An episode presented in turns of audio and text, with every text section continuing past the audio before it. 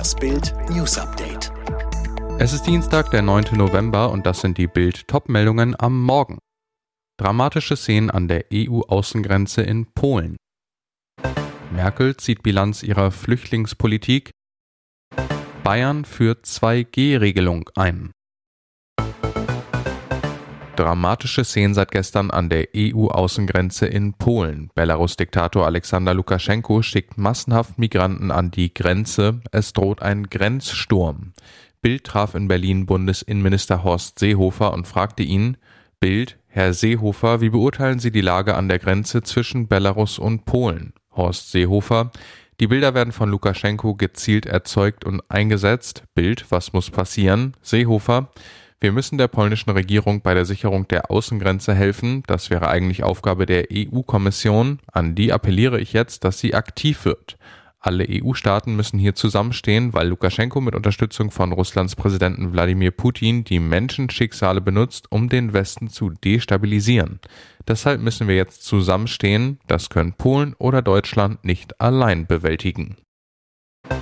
Sechs Jahre nach Beginn der Flüchtlingskrise zieht die scheidende Kanzlerin Angela Merkel Bilanz und sieht sich in ihrer Politik bestätigt. In einem Interview wurde sie auf ihren Satz Wir schaffen das im Jahr 2015 angesprochen. Ihr Fazit heute, ja, wir haben das geschafft. Es habe schlimme Vorfälle wie die Kölner Silvesternacht 2015-16 gegeben, aber auch wunderbare Beispiele von Integration. Die Mehrheit der Deutschen ist laut INSA-Umfrage für Bild skeptischer. 36 Prozent der Bundesbürger glauben, dass Deutschland die Herausforderung der Masseneinwanderung geschafft hat. Eine Mehrheit von 53 Prozent sieht das nicht so.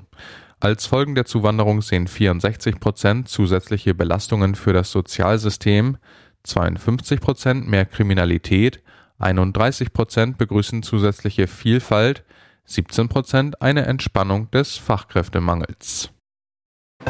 Jetzt sperrt Bayerns Ministerpräsident Markus Söder sogar ungeimpfte Kinder und Jugendliche aus. Betrifft Sportevents, Kino, Konzerte und Theater. Ohne Ausnahmen für Kinder und Jugendliche ab 12, obwohl sie durch Corona nur extrem selten gefährdet sind.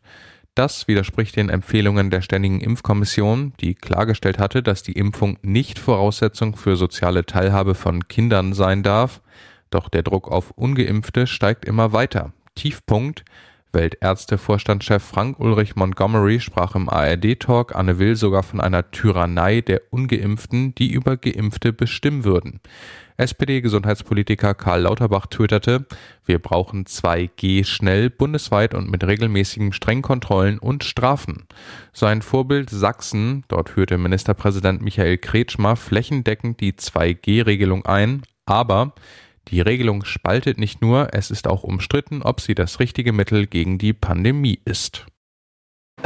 Mit einem Plakat stellen die Fans Oliver Kahn vor seine erste schwere Aufgabe als Vorstandsboss beim FC Bayern. Gegen Freiburg hing in der Südkurve ein vom Club nicht genehmigtes Banner, Kahn und Präsident Herbert Heiner mit blutigen Hemden, Geldkoffern und einer Waschmaschine. Dazu der Spruch, für Geld waschen wir alles rein Protest gegen die Menschenrechtssituation in Katar. Aktuell ist die staatliche Fluglinie Qatar Airways Ärmelsponsor. Nach Bildinformationen bringt das rund 17 Millionen Euro jährlich ein. Der Fünfjahresvertrag endet 2023. Bei einer weiteren Verlängerung um fünf Jahre zum gleichen Preis wären das 85 Millionen Euro. Entscheidet sich Kahn fürs Geld, kommt er seinem Ziel näher, dass Bayern langfristig zu den Top 3 Clubs der Welt gehört. Entscheidet sich Kahn für die Liebe, fliegen ihm die Herzen der Mitglieder und Fans zu. Fazit, der Club will mehr Haltung bei gesellschaftlichen Themen zeigen. Als Schwerpunkte setzen sie für ihre Strategie die Themen Antirassismus und Gleichberechtigung. In Sachen Menschenrechte hat Bayern dagegen aufgrund seines Sponsors ein echtes Problem. Sie kosten das schöne Leben voll aus. In Deutschland drücken Michael Wendler rund eine Million Euro Steuerschulden, aber in seiner Wahlheimat Florida lebt der Sänger ein Luxusleben. Jetzt war Wendler mit Frau Laura beim Nobel-Shoppen in einer Chanel-Boutique. Welches der Täschchen darf's denn sein? Egal welches, es kostet ziemlich. Die Preise starten ab rund 3500 Euro. Der Luxuskonzern hat seine Preise gerade um 16 Prozent erhöht. Am Ende soll sich Laura für ein Chanel 19 Modell aus Tweed entschieden haben. Der Bodybuilder Sean Roden ist tot. Mr. Olympia von 2018 starb im Alter von 46 Jahren an einem Herzinfarkt. Chris Acito, Rodens Trainer, hat die Todesnachricht bei Instagram bestätigt. Er schreibt, er hat jedem Auftrieb gegeben, dafür und für viele andere Gründe werde ich einen Athleten vermissen, der selbstverständlich ein wahrer und lieber Freund wurde. Roden ist in Kingston, Jamaika geboren, besiegte 2018 bei Mr. Olympia Phil Heath, der hatte zuvor siebenmal in Serie beim wichtigsten Wettbewerb des Bodybuildings triumphiert. 2019 wurde Flexatron, so Rodens Bodybuilder-Spitzname, allerdings wegen Vergewaltigung angeklagt. Er soll sich an einer weiblichen Bodybuilderin in einem Hotelzimmer in Utah vergangen haben.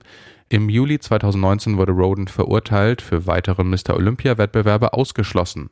Roden hinterlässt eine Tochter, Cora Capri. Ende Oktober postete er von sich und ihr, kurz vor Halloween im Batman-Kostüm, ein Foto auf Instagram. Alle weiteren News und die neuesten Entwicklungen zu den Top-Themen gibt's jetzt rund um die Uhr online auf Bild.de. Fitbook hat einen neuen Skill, mit dem du in nur 10 Tagen fit wirst, ganz einfach zu Hause mit nur 10 Minuten täglich. Sage jetzt Alexa, öffne Fitbook.